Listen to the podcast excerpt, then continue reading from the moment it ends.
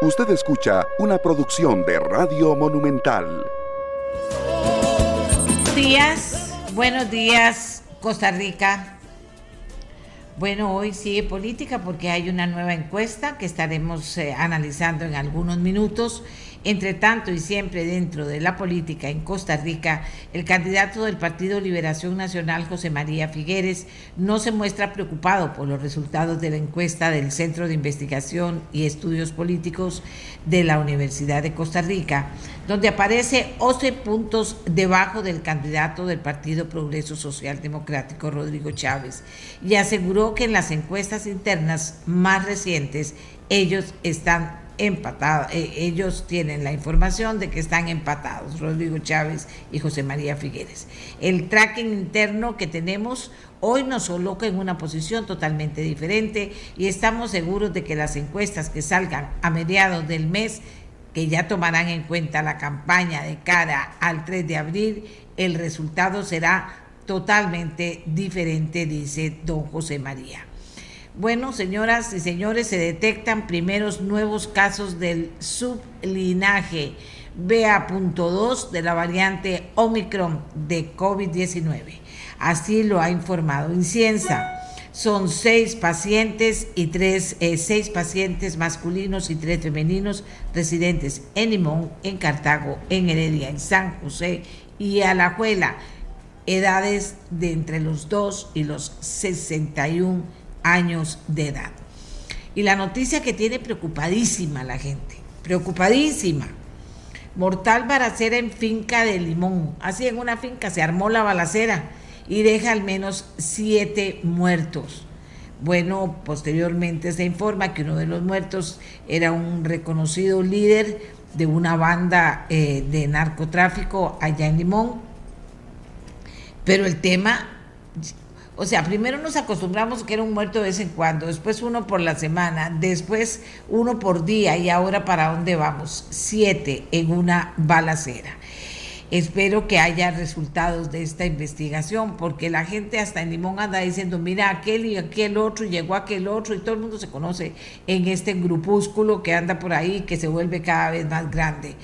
Eh, bueno, y yo sigo pensando en lo que pasó eh, resulta que hoy también, y es importante traerlo a colación, la jueza liberó a la mayoría de las personas que resultaron eh, detenidas por este, este mega, mega operativo eh, de una banda de legitimación de capitales. ¿Recuerdan ustedes? Bueno, ya están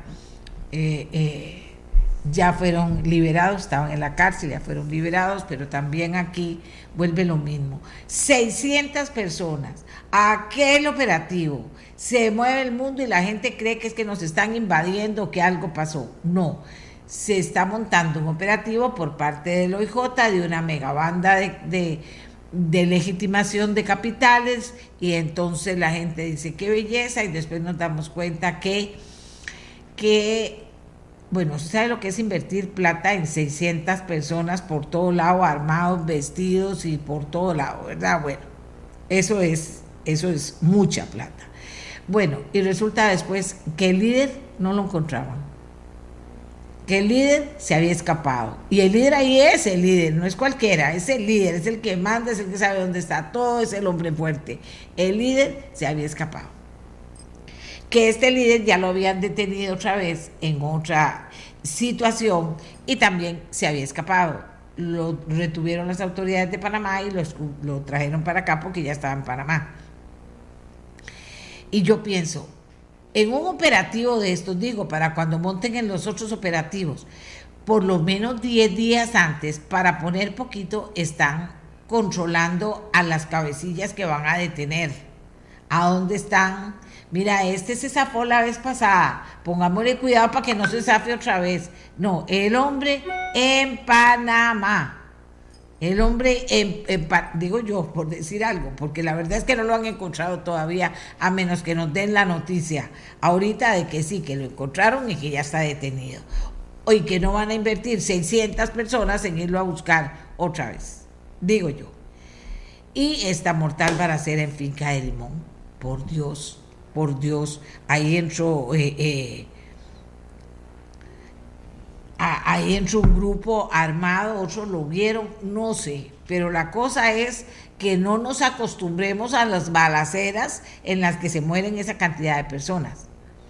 Ni a ninguna balacera, ni que anden matando gente en la calle, ni que amenacen a las personas. O sea, aquí o somos o no somos. Y si bajamos la cabeza ante estas cosas que pasan, hay que exigirle a la autoridad que se ponga las pilas, porque de ahí pagamos todo un aparato eh, policial, judicial, etcétera, para que nos cuide, también para que recopile las pruebas, también para que las lleve a la fiscalía, la fiscalía presente los casos a los juzgados y en los juzgados haya jueces y juezas comprometidos y vamos limpiando esto porque esto está feo, para decirlo de alguna manera, feo. En el mundo, el grupo Sberbank, principal banco de Rusia, anunció que abandona casi todo el mercado europeo con excepción de Suiza por el impacto que han tenido las duras sanciones de los países occidentales contra Moscú en represalia por la invasión rusa de Ucrania.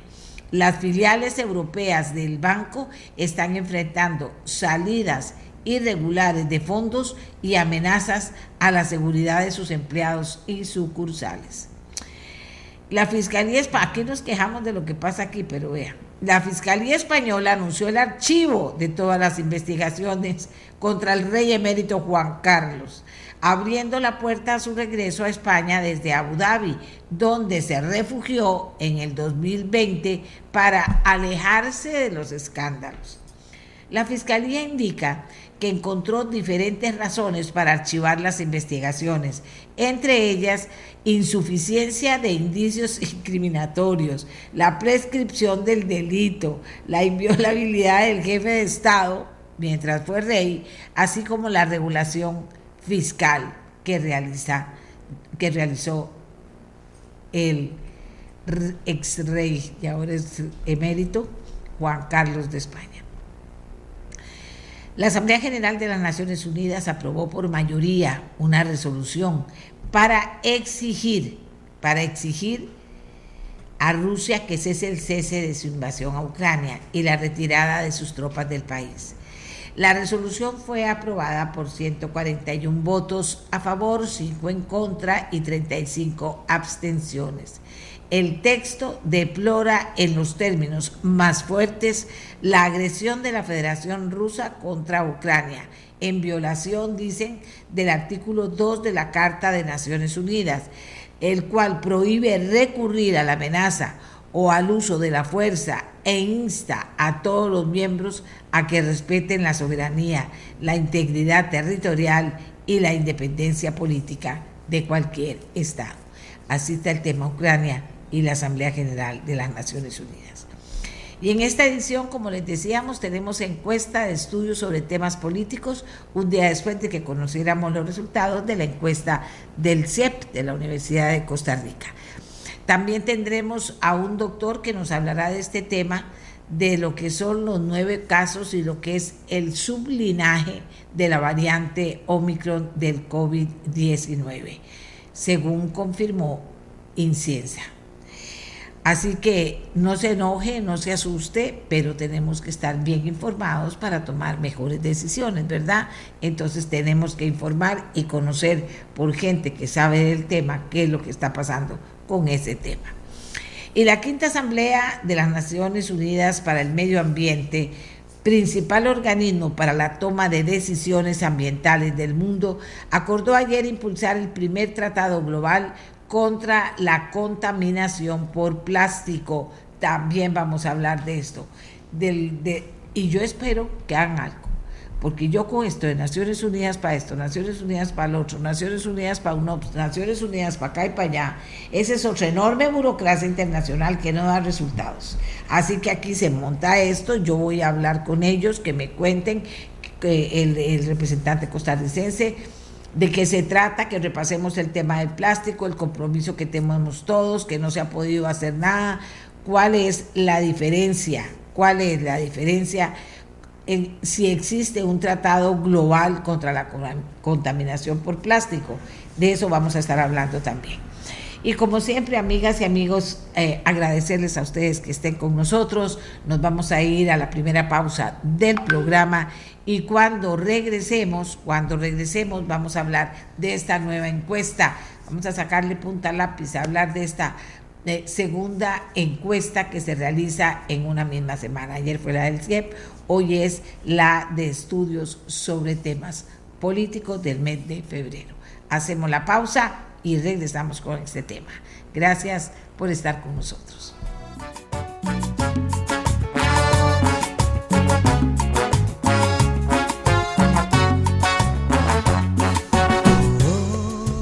Amigos y amigas, una nueva encuesta, reporte de estudios sobre temas políticos, la presenta, elaborada a partir de investigación de campo realizada por Enfoques Investigaciones MP del 25 de febrero al 1 de marzo. Tenemos eh, a don Mario Quirós con nosotros, quien eh, representa a esta empresa que realiza el estudio, quien está involucrado en el estudio, y tenemos también a don Jorge Rodríguez de la Universidad Latina para que hablemos de qué encontraron y valoremos lo que encontraron, porque eso es parte importante del trabajo que estamos haciendo. Don Mario Quirós, asesor y consultor en, en investigación estratégica. Don Jorge Rodríguez, sociólogo de la Universidad Latina, analista. Así que le damos la palabra Saludamos a los dos y le damos la palabra a don Mario Quiroz. Buenos días, don Mario. Comencemos a, sacarle punta al lápiz porque hay cosas interesantes también en esta encuesta. Adelante. Buenos días, doña Amelia. Muy buenos días a todos los que la siguen por las distintas plataformas. Y muy buenos días también a Jorge nuevamente para conversar con ustedes dos de estos temas. Eh, sí, bueno, eh, eh, empezamos así el proceso de investigaciones de esta segunda ronda, que nos tomará eh, esta investigación, estamos planeando una para, para el 15, doña Amelia, y, probablemente cerremos con una el 30, que es el último día en que se pueden publicar eh, investigaciones, así que, que, tendremos bastante que conversar. Lo primero de esta, de esta investigación que yo destacaría es el tema de la participación y el abstencionismo, porque el abstencionismo fue un gran decisor en, en la primera ronda y, y, ha, ha, existido mucha, mucho cuestionamiento de si el abstencionismo será mayor o menor en esta segunda ronda, como podría uno estimar.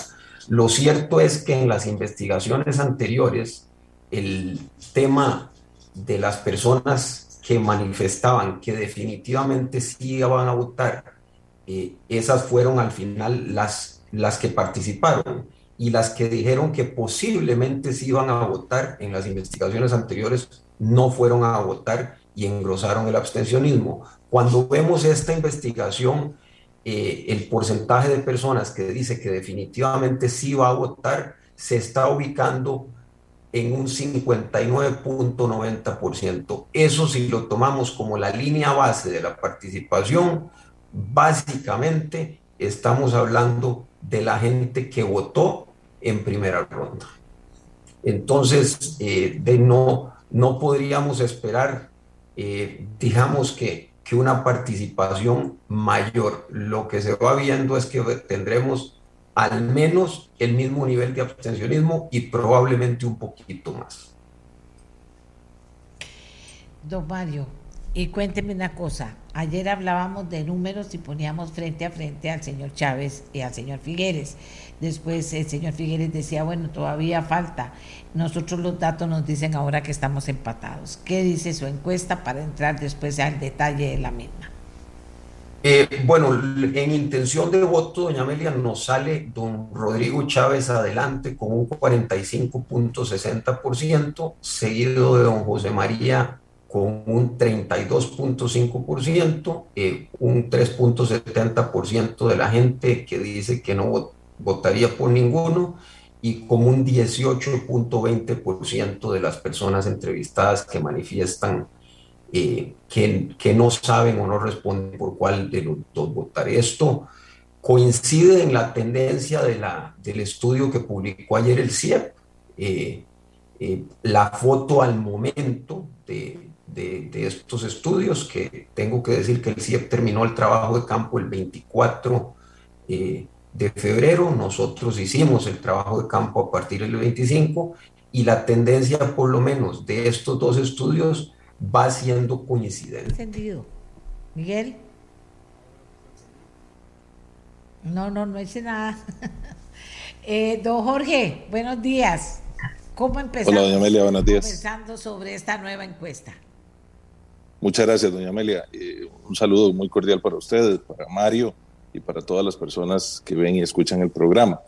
Bueno, pareciera, eh, como bien decía Mario, que ya hay una cierta tendencia. O sea, si, nosotros valoramos eh, la encuesta de hoy de MP, la de ayer del CIEP y una anterior que había habido que daba números un poco mayores, podemos entender que ya pareciera dibujarse una tendencia.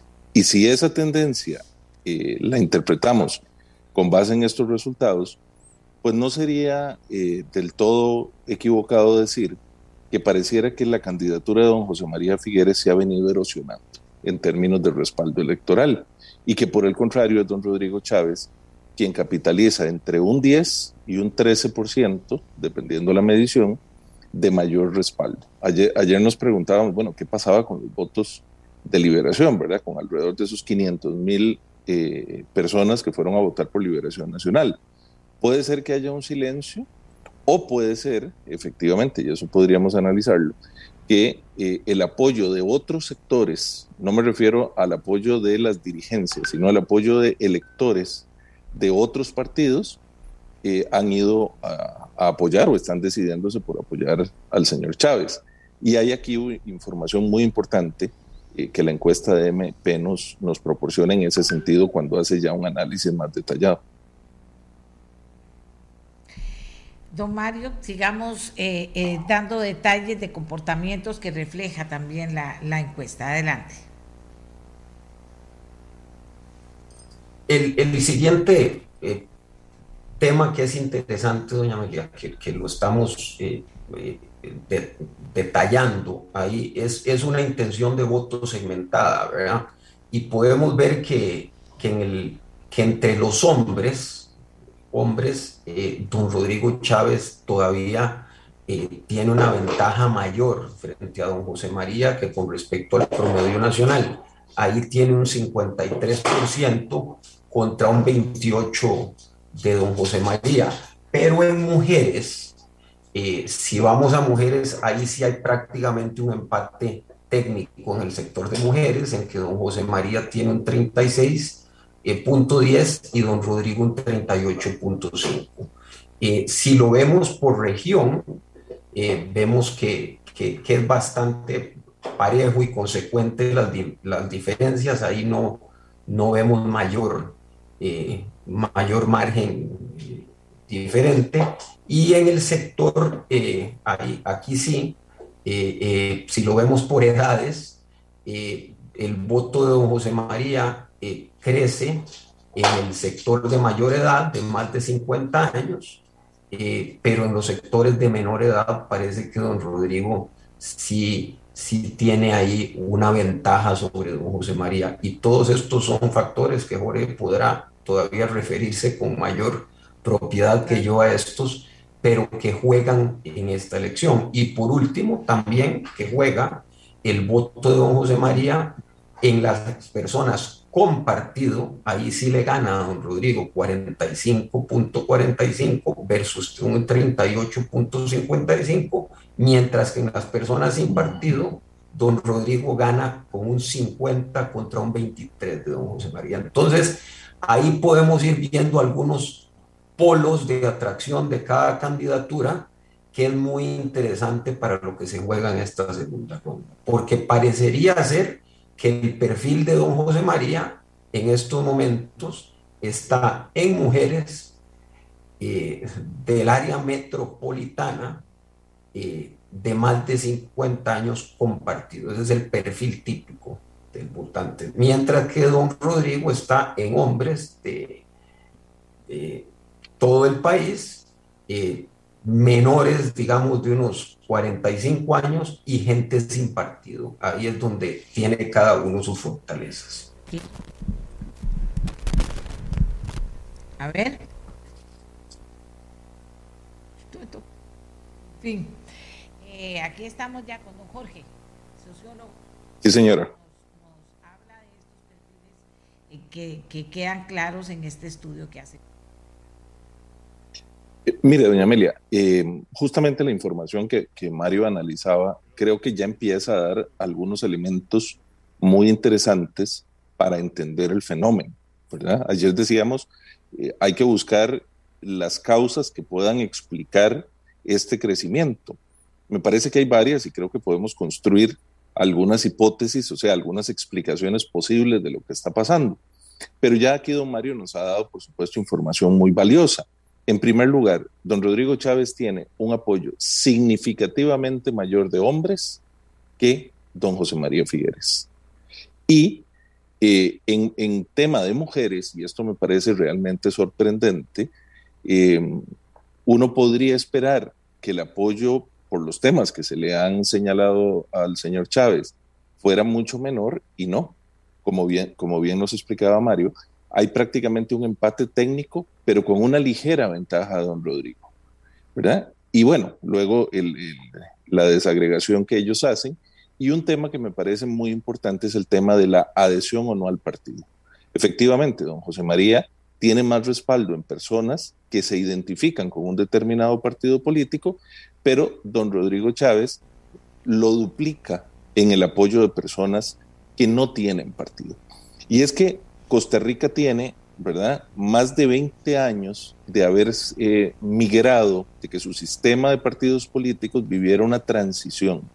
Y que ese proceso de transición, que algunos discuten si ya terminó o no, está eh, pasando al menos en la Asamblea Legislativa, de un bipartidismo a un multipartidismo. Y en las elecciones nacionales con un fenómeno que pareciera indicarnos que la gente no se quiere poner la camiseta de ningún partido.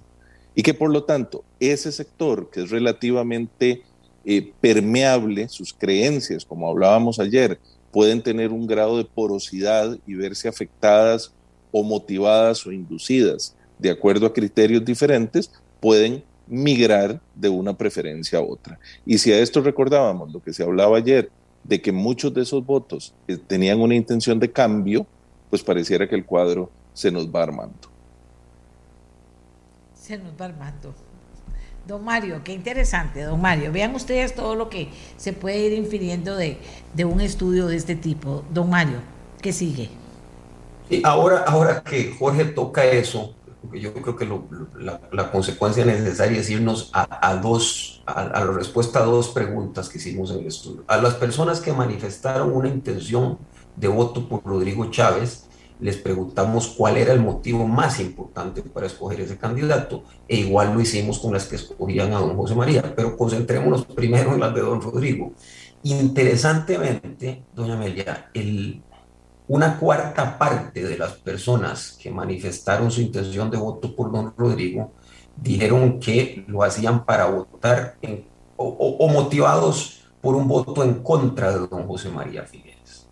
Si a eso de 26% le sumamos eh, el porcentaje de votantes de don Rodrigo, que dijo que también lo hacía por un cambio, eh, vemos que eso nos pone casi en un 40%. O sea, hay, hay un bloque duro de los votantes de don Rodrigo de alguna manera, y, digo duro porque creo que es un, un, un, voto endurecido porque está votando en contra de don José María, de liberación del sistema y que de verdad quiere un cambio.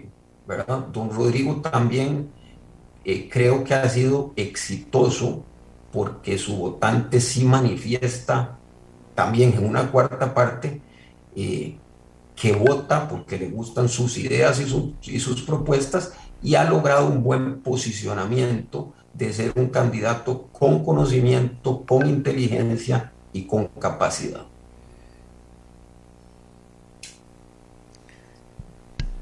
A ver, señores, a esta altura eh, eh, seguimos construyendo, don Jorge.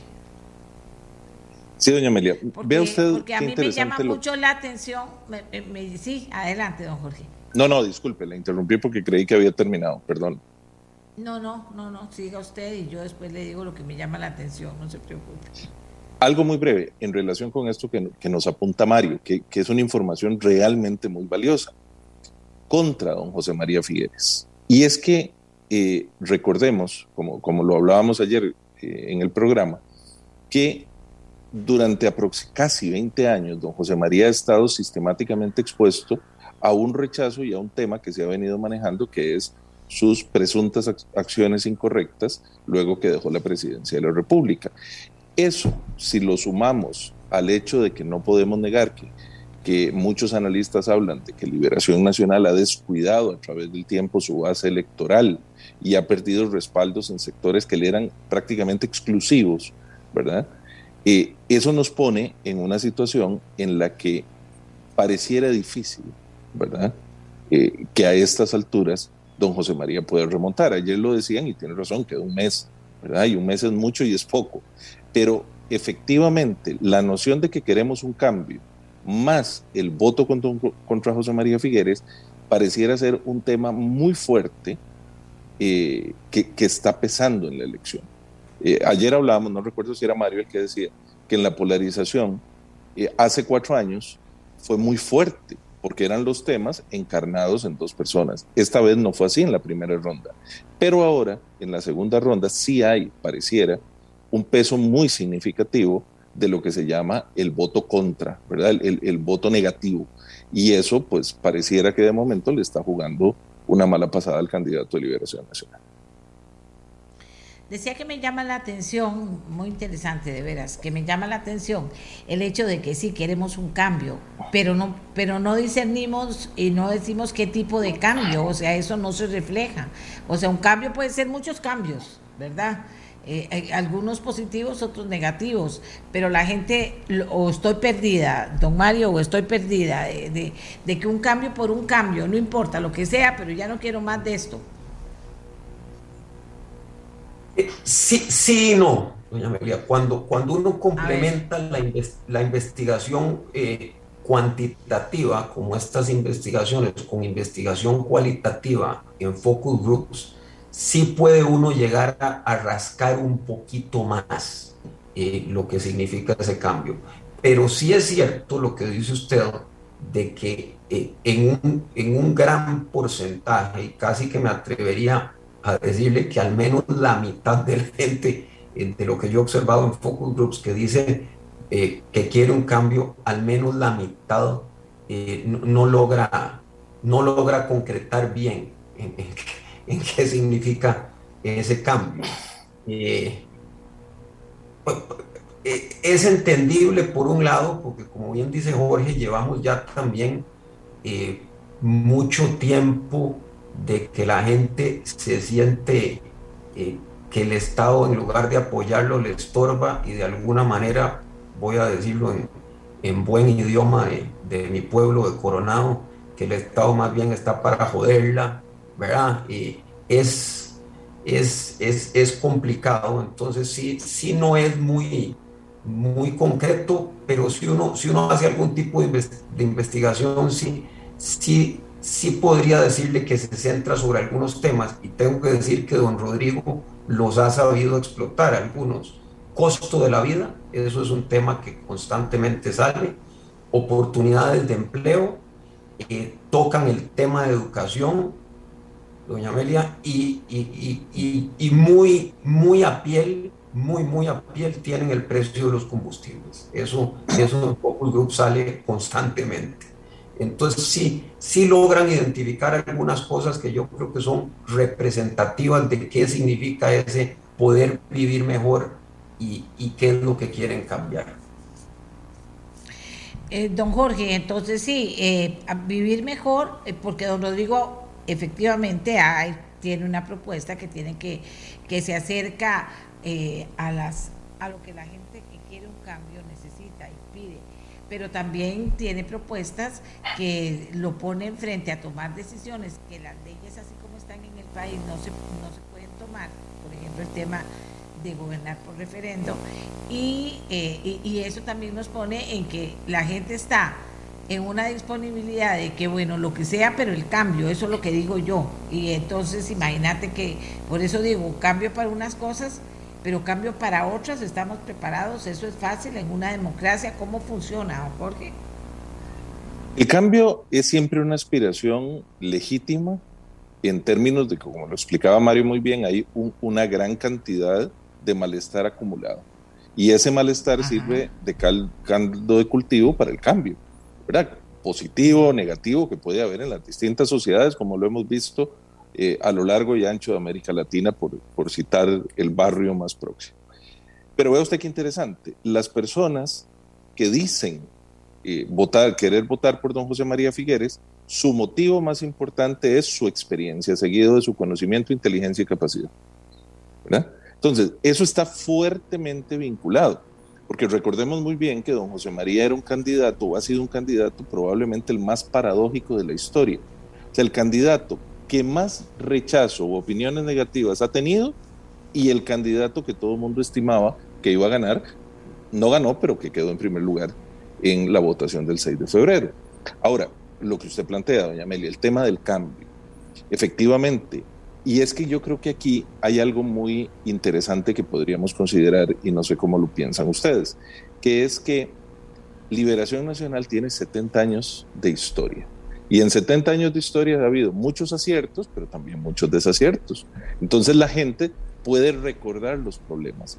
Don Rodrigo Chávez, y lo digo de la manera más respetuosa, pero para que nos entendamos, es un recién llegado a la arena política.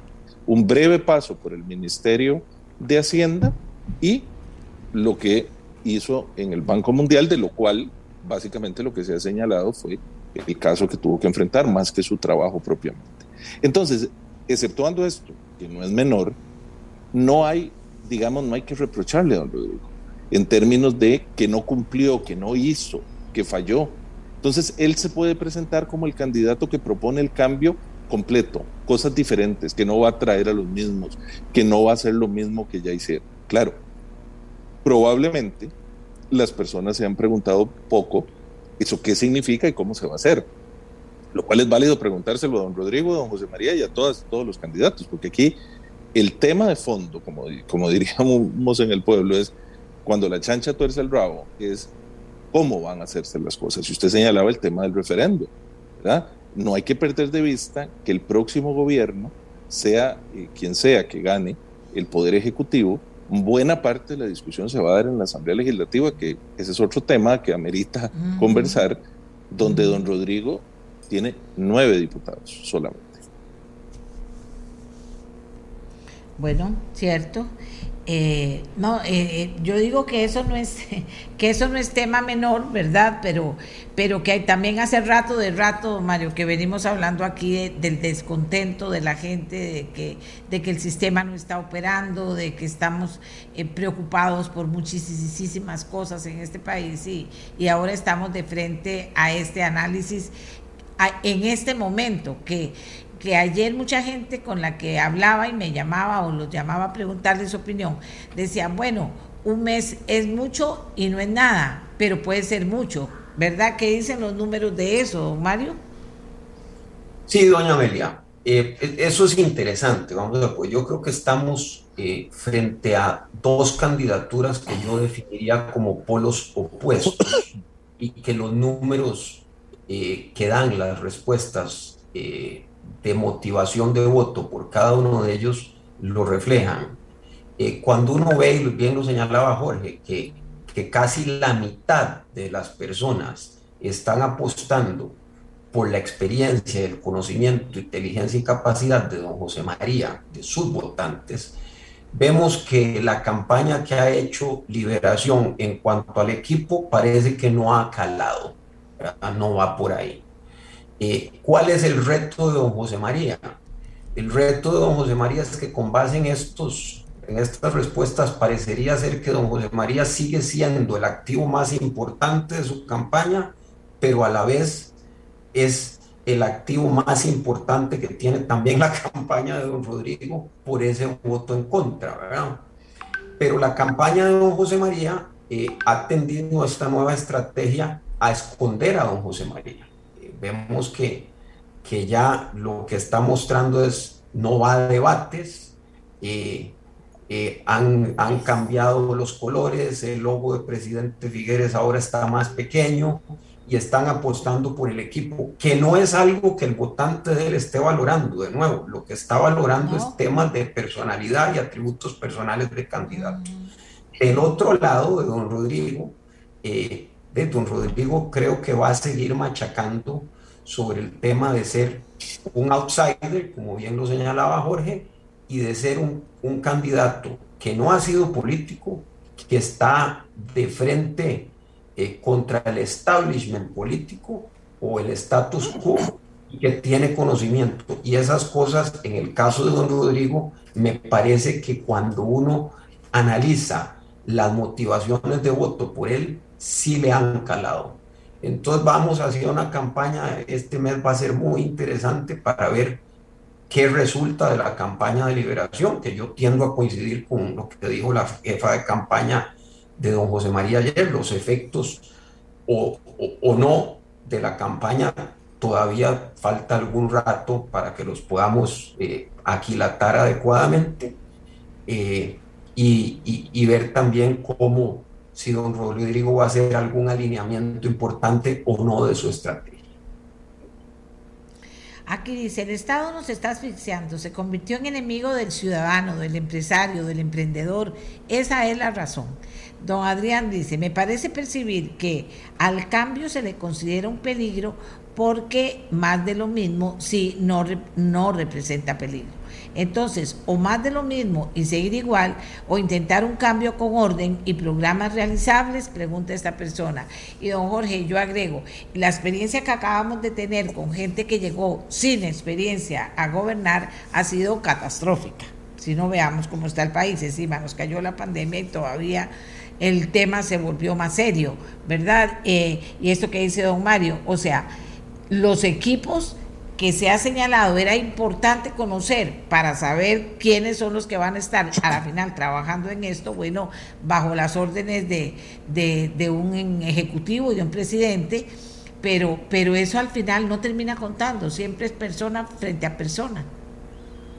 Usted ha hecho una, una observación, doña Amelia, muy, muy interesante en términos de que justamente hace cuatro años y hace ocho pudo haber pasado esto, ¿verdad? El Partido de Acción Ciudadana mucho más consolidado en el tiempo, igual tuvo que recurrir a personas de otros partidos para poder completar el equipo de gobierno, lo cual en sí mismo no, tiene, no es un problema. El asunto es lograr que el equipo funcione armónicamente.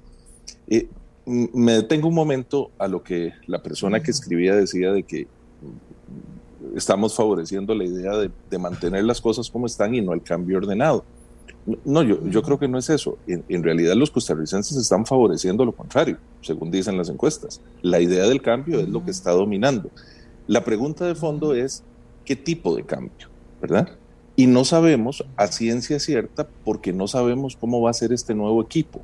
Lo que pasa es que pesa tanto, de manera tan profunda, el descontento, ¿verdad? Que las personas tienen, la frustración, y, vea usted que tenemos más de 20 o 30 años de una campaña sistemática contra la clase política, que los políticos son corruptos, que los políticos son ladrones, y una de las personas, no lo podemos perder de vista, que ha sido insignia de esa campaña ha sido precisamente la hoy diputada doña Pilar Cisneros. Entonces la gente encuentra en el partido de don Rodrigo Chávez, que de momento tiene dos figuras destacadas, él y doña Pilar, ¿verdad? Eh, esa propuesta de un cambio que va a venir a acabar con políticos corruptos, etcétera, etcétera. Pero vuelvo a su pregunta. ¿Eso es suficiente para un cambio ordenado, para un cambio correcto? Bueno, digámoslo con algún cuidado, al menos deja dudas. Y yo siempre pongo un ejemplo en clase. Si usted va a hacer un viaje y ese viaje es en avión y antes de subir a usted le dicen, mire, Estamos muy contentos porque le queremos contar que hoy estamos estrenando tripulación. Es la primera vez que vuela un avión como este. ¿Usted se sube segura o baja todos los santos cuando se sube? Bueno, Costa Rica es un avión complejo que podría tener que navegar en una tormenta muy complicada y eso es algo que, sobre lo que debemos reflexionar en términos de lo que puede esperarle al país, gane uno o gane el otro. Muy bien, don Mario, aterrizamos para cerrar esta experiencia con esta, este nuevo estudio que hace MP y que ya nos anuncia dos estudios más antes de que se cierre esta segunda etapa de la contienda electoral. Sí, yo, quiero, quiero terminar, agregarle algo a lo que dice Jorge. Este, este ataque sistemático contra la clase política, yo le agregaría algo más que, porque la gente tiende mucho a echarle la culpa a la prensa y todo. Hemos visto un ataque sistemático entre la clase política para desacreditarse. Eh, eh, y, y, mucha gente dice, bueno, el PAC eh, instauró un estilo de hacer política de la crítica. Eso es cierto, pero también es cierto que los demás partidos post-PAC se han comprado este estilo de hacer política. Y lo que hemos acabado, doña Amelia, es en campañas donde no nos tratan de convencer de cuál es el mejor para llegar al poder ejecutivo, sino que al final el sentimiento que dejan en los costarricenses es que todos los políticos son iguales. Y las encuestas y las investigaciones, no de esta campaña en específico, sino de hace varias campañas y ciclos electorales, eso es lo que vienen reflejando. Para los costarricenses, cada vez los partidos son menos distinguibles. Ojalá de verdad podamos ir hacia una segunda ronda donde haya campañas que ilusionen, con propuestas que, que ilusionen, aunque tengo mis dudas, a pesar de ser yo un optimista convencido, a veces en eso tengo mis dudas de que la dinámica electoral lo permita, pero ojalá que de nuevo nos inspiren hacia, hacia un, mejor, un mejor porvenir eh, y, no, y, no tener de nuevo que votar simplemente porque eh, estoy convencido de que puede ser el menos malo, como salió en algunas de las respuestas tanto a don Rodrigo como a don José María. Sí, es, así va a terminar. Yo le agradezco mucho a don Mario Quiroz y a don Jorge Rodríguez por ayudarnos con el análisis, ¿verdad? Esto es, esto es triste pensar que la gente diga, bueno, es el menos malo, que en qué país vivimos. Y Costa Rica tiene millones de cosas buenas y millones de, de cosas buenas que hacer y cosas malas que dejar de hacer. Pero en fin, gracias a don Mario Quiroz, esperamos su próximo estudio y gracias a don Jorge Rodríguez. Hacemos una pausa. Nuestro siguiente tema, esta variante del Omicron que se detecta en Costa Rica, sin decir qué barbaridad, qué miedo, salir corriendo a esconderse, no. Vamos a instruirnos con un infectólogo de qué se trata y de qué se prevé o se puede ver qué pasaría con esta nueva variante que ya se le están reportando varios casos en varias eh, ciudades de este país. Hagamos la pausa y venimos con el tema. Amigas y amigos, importante que revisemos el tema que aparece en la prensa a partir del día de ayer con información que proviene de Incienza, que el sublinaje del BA.2 es una variante del Omicron del COVID-19 y que ya se presenta en nuestro país. ¿Qué detalles a esta altura manejan las autoridades sobre este sublinaje del BA.2 de la variante Omicron? Recuerden que Omicron es una variante del COVID. Ahora viene este, este, este que, nos, que se dice BA.2, que es una variante del Omicron. ¿Cómo manejarlo? El infectólogo, el doctor eh, Jorge Damián Chaverri, es coordinador del Comité de Infecciones de la Caja, jefe de la sección de medicina del Hospital Calderón Guardia, y él nos va a instruir en el tema de acuerdo a la investigación que a la información que se maneja hasta este momento. Doctor, muy buenos días y muchas gracias por estar con nosotros. Muy buenos días y muchas gracias por la invitación y en definitiva por, por abrir el espacio para poder discutir estas noticias justamente dentro de lo que la pandemia ha sido, ¿verdad? Que semana a semana tenemos, tenemos nuevos aprendizajes y tenemos nueva información.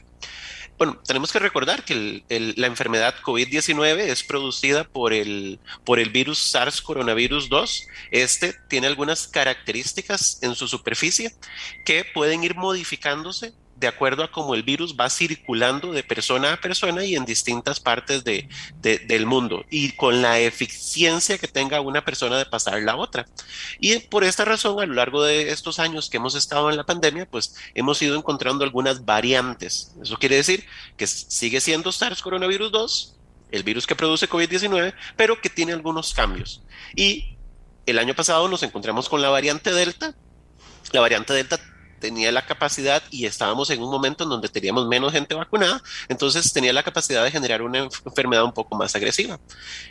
A principios de diciembre comenzamos a notar el cambio a la variante Omicron y la variante Omicron que seguía dando COVID-19, pues tenía la capacidad de transmitirse en una forma más sencilla, pero aunado a que teníamos gente más, o sea, más gente vacunada, esta variante también impresiona que tenía la capacidad de que no tenía la capacidad de producir tanta enfermedad grave. Esto ocurría principalmente en personas que se enfermaban, pero que estaban vacunadas. Personas no vacunadas sí se logró documentar que tenían un mayor grado de este, severidad en su enfermedad. Y la variante Omicron ha ido teniendo sus cambios.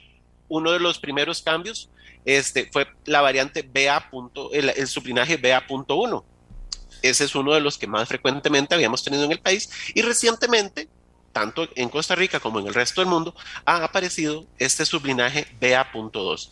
¿Qué conocemos justamente de este sublinaje? Bueno, lo que conocemos principalmente es que efectivamente SARS coronavirus 2 que tiene la capacidad de transmitirse en una forma eficiente de persona infectada a persona susceptible, este, que no parece tener una capacidad tan grande, digamos, de transmitirse en comparación con la BA.1, o sea, es, muy parecida, y digamos que la diferencia que tiene de transmisibilidad la, la Omicron con Delta es muchísimo más grande, o sea, Omicron se puede transmitir muchísimo más fácil en comparación con Delta, pero que cuando comparamos la BA.1 y la BA.2 realmente esta, diferencia no es tan grande. La información, debido a que los casos apenas están comenzando a aparecer en distintas partes del mundo y la información hasta ahora está comenzando a salir publicada, pues lo que nos indica es que no impresiona que va a generar una, una severidad más más fuerte en las personas vacunadas y con refuerzo que eventualmente desarrollen la infección. Sí impresiona que va a tener una severidad similar en personas que no están vacunadas. Y una de las cosas importantes es recordar que aunque es un sublinaje y es algo que estamos describiendo, pues el virus sigue siendo sensible y lo podemos controlar con las medidas que ya hemos venido practicando. El uso de mascarillas, el distanciamiento físico, la limpieza de la superficie es súper importante, limpieza, higiene de las manos, principalmente antes de tocarnos la cara, ojos, nariz y boca. Recordar que la mascarilla siempre que la estemos utilizando correctamente la usaremos mientras nos tape la nariz y la boca y preferir siempre los espacios ventilados. Sí podría ser, si no tenemos estos cuidados, pues que la variante Omicron el, el sublinaje BA.2, pues enlentezca un poco la caída de esta ola que estamos experimentando en el número de casos. Pero si todos ponemos de nuestra parte y seguimos con las medidas de cuidado, pues es muy probable que sigamos viendo esta caída hacia abajo y eventualmente ya una regulación del número de casos por día. Eh, gracias, doctor. Entonces, en otras palabras, de acuerdo a la información que se maneja, se puede conllevar el tema de, este sublinaje si estamos vacunados. Porque también hay algo que me están diciendo aquí, doña Amelia, es que las personas que se están muriendo es porque no están vacunados, no es porque están vacunados. Si están vacunados, no se está presentando este tema. Sí, recordemos que la, vacuna en particular este, es, una herramienta más que tenemos para poder eh, que nuestro cuerpo pueda defenderse contra el, contra el virus que produce el COVID. Y en términos generales se ha visto que personas infectadas que tienen la vacuna, o sea, que tienen su esquema de vacuna completo y ojalá un refuerzo eh, recordemos que en Costa Rica ya lo estamos aplicando cuatro meses después de que se ha puesto la segunda dosis, este, las características de la enfermedad que se desarrollan son muy leves. digamos que podríamos decir que no, no van a presentar complicaciones. Sí se ha visto que en personas no vacunadas, pues la severidad puede ser, puede ser grande. principalmente si es una persona que tiene factores de riesgo. Y recordemos que ahí vamos a incluir personas diabéticas, hipertensas, particularmente si no tienen sus enfermedades controladas, personas que tienen obesidad, personas que padecen de los riñones, del hígado o de los pulmones y para eso requieren tratamientos crónicos. Ahora, eh, eh, es, eso es muy importante. Estas personas estas personas que a las que uno le dice, bueno, pero si usted es persona de riesgo, la vacuna es importante, si no va a estar vacunado puede tener situaciones muy difíciles, pero aún los vacunados eh, que tienen riesgos han tenido también problemas difíciles, doctor. Correcto. Sí, recordemos que la información que tenemos hasta el momento sobre la vacuna es que la vacuna ayuda a que tengamos una reducción del riesgo de una enfermedad que pueda ser un poco más grave. Este, justamente esa es la manifestación que estamos viendo, que vimos tanto con la variante Delta como que vimos con eh, ahora esta, esta, esta variante Omicron y ambos sublinajes. Lo que se describe en la, bibliografía mundial es que personas que están vacunadas esquema completo y ojalá que ya cuentan con su refuerzo, pues tienen, pueden desarrollar enfermedad, pero que va a ser con una menor posibilidad de que sea enfermedad complicada o enfermedad severa. Sí podría ser que sea una persona que tenga muchos factores de riesgo y eventualmente desarrolle enfermedad severa, pero esa es la menor cantidad de los casos, lo que quiere decir que en, forma indirecta tenemos evidencia de que la vacunación nos ayuda a enfrentarnos en una forma más segura a las, a las variantes y sublinajes que pueden ir apareciendo. Aquí me dice una persona, buenos días, doña Amelia, no sé si tocará el tema, sin embargo, sería importante pedir la opinión al experto. Definitivamente es una información que desanima a los padres para vacunar a sus hijos. Y la información dice que la vacuna Pfizer es poco efectiva en niños de 5 a 11 años, doctor. Muy bien.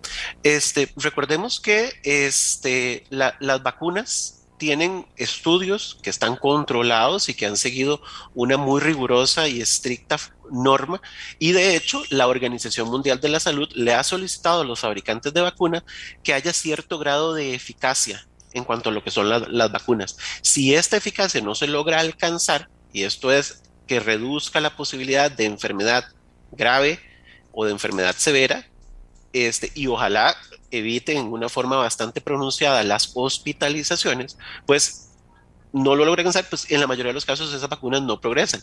Las vacunas que tenemos disponibles en este momento para los distintos grupos de, edad han sido analizadas de esa manera y han logrado alcanzar estas metas de, este, de eficacia tenemos que recordar además que nosotros comenzamos a vacunar a, nuestros, a nuestros niños este, a finales del, mes de enero. Entonces se vuelve muy importante que logremos avanzar en estas campañas para poder tener espacios más seguros para los niños. Pero en términos generales, todos los grupos vacunales para los distintos grupos de edad han logrado alcanzar los niveles de eficacia que solicita la Organización Mundial de la Salud y entidades regulatorias estrictas. Aquí me dice otra persona, eh, pregunto con respeto, ¿Serán esas variedades el producto de una reacción específica de un organismo vacunado que produce que el virus mute en ese organismo específico y genere una nueva variedad? Eh, muchas gracias por la pregunta. Es en definitiva una pregunta muy buena. Este, los virus y en términos generales todos los microorganismos van variando. Eso es parte del proceso natural de la replicación de la información, digamos, de, virus padres a virus hijos, por decirlo de alguna forma. Y esto ocurre en una forma natural, solamente por el hecho de, estarse, de estar circulando y pasándose de una persona a otra. La, este, estos cambios particularmente están relacionados a transmisión comunitaria no controlada y a que el virus eventualmente puede pasar de una persona a otra, siendo esto una cuestión inherente al tipo de, virus que está y al comportamiento sociológico que tiene la, población que, que, se está viendo infectada. O sea, la gente que se está infectando, si es muy eficiente en transmitirlo, pues eso le da más chance al virus de que se replique y eventualmente salgan las subvariantes. Recordemos que la vacuna lo que hace es darle al cuerpo información para que en el momento en que detecta ciertas características que tiene el virus, pues lo detenga, lo neutralice y no permita ya sea que se dé una enfermedad grave o severa una hospitalización y ojalá en el mejor de los casos que no haya una infección. Pero en términos generales, las modificaciones que tiene el virus están más relacionadas a su actividad. Eso quiere decir a la capacidad que tiene de transmitirse de una persona a otra y qué tanto chance le damos nosotros como persona que siga circulando. Y por eso es que se vuelve tan importante las medidas de aislamiento y de, órdenes sanitarias para poder contener las infecciones. La vacuna per se lo que hace es detenerlo en el momento que tiene un contacto con el, con el cuerpo. Doctor, ¿qué les preocupa en este momento en que para muchos, para la mayoría, ya vamos de salida con este tema? ¿Qué les preocupa? Yo sigo pensando en la gente que tiene diferentes tipos de riesgo, pero a ustedes en particular les preocupa esto, les preocupa otra cosa, les preocupan los niños, ¿qué les preocupa? Eh, yo creo que todos los grupos etarios son, o sea, nos tienen que preocupar, pero principalmente nos tienen que ocupar. Este, se nos vuelve de suma importancia poder avanzar lo antes posible en, que todos los grupos de edad que se pueden beneficiar de, del proceso vacunal, pues que tengan este beneficio. Esas, eh, y esto va a incluir, básicamente, nos va a preocupar principalmente las personas que están que han tenido menos tiempo para vacunarse. Bueno, en este caso, el, grupo de los niños. Entonces, tenemos que apresurarnos con este, con este proceso. Luego, recordemos que nosotros ya desde hace algunas semanas venimos viendo cómo van bajando los números de casos positivos, los casos que se reportan como, como casos eh, confirmados.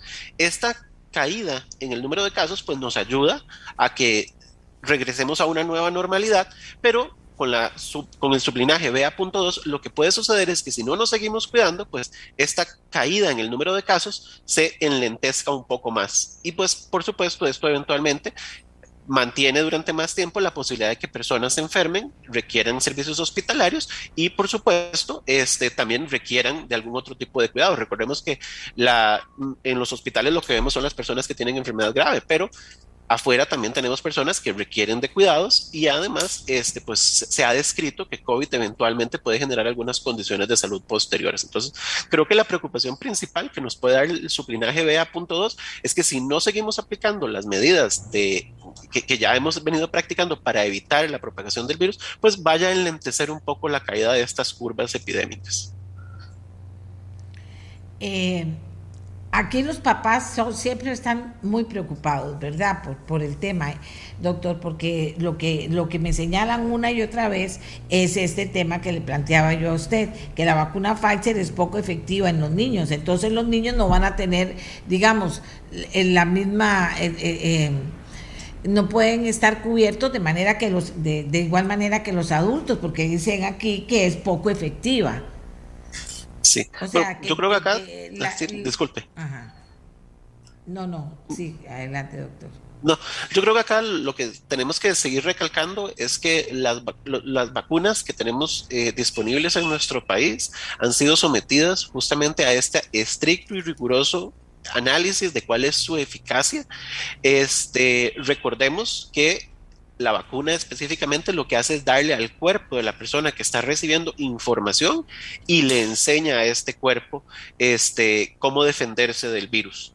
Eh, de nuevo, nosotros ya tenemos información y justamente eso fue lo que utilizaron las autoridades de salud para la autorización de la vacuna y su uso en este grupo de edad, justamente porque cumplía con esos requisitos de efectividad, tanto en los estudios que se hicieron para aprobar la vacuna, como este, en, la vida real, que es la, información que ya se está comenzando a ver en las distintas publicaciones.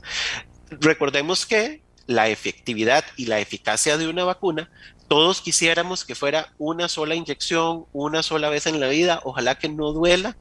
Desafortunadamente esa no es la forma en la que en este momento tenemos la tecnología para hacer la vacuna y todos quisiéramos que nos anule del todo la posibilidad de la infección. Pero recordemos que el objetivo principal de este grupo de vacunas en este momento, el conocimiento en el que nos encontramos, es específicamente reducir la posibilidad de enfermedad grave, de necesidad de hospitalización y particularmente de algunas otras complicaciones. No necesariamente va a generar en el 100% de la población que se vacuna evitar la infección. Por eso es que justamente estemos o no estemos vacunados, tengamos o no tengamos el esquema completo, debemos de seguir con las otras medidas. Utilizar la mascarilla correctamente, higiene de manos, limpieza de superficie, distanciamiento físico y por supuesto preferir espacios ventilados que espacios cerrados. Muy bien. Creo que es una buena manera de recordar lo que nos han pedido las autoridades y hacer caso. Doctor, solo para cerrar, pero hay, hay mucha cosa que todavía tiene que ver con COVID. Gente con secuelas serias, eh, también está mucha gente que, que tiene, que, que ya tuvo COVID y que no son tan serias las secuelas, pero se queda con ahí, con secuelas que le molestan, las complicaciones que ha habido entre gente vacunada, pero que como es de riesgo, al final terminan en una situación muy difícil y después con secuelas muy serias. O sea, esto no es crear pánico, esto es simplemente que hay poblaciones que tienen que tener mayor cuidado, incluido que nos decía el otro día el director del Hospital Nacional de Niños, incluido tener de verdad cuidados especiales con nuestros niños, porque son los que al final van a quedar más desprotegidos, porque la vacuna no es lo efectiva que podríamos decir, bueno, ya si está vacunado no le va a pasar nada.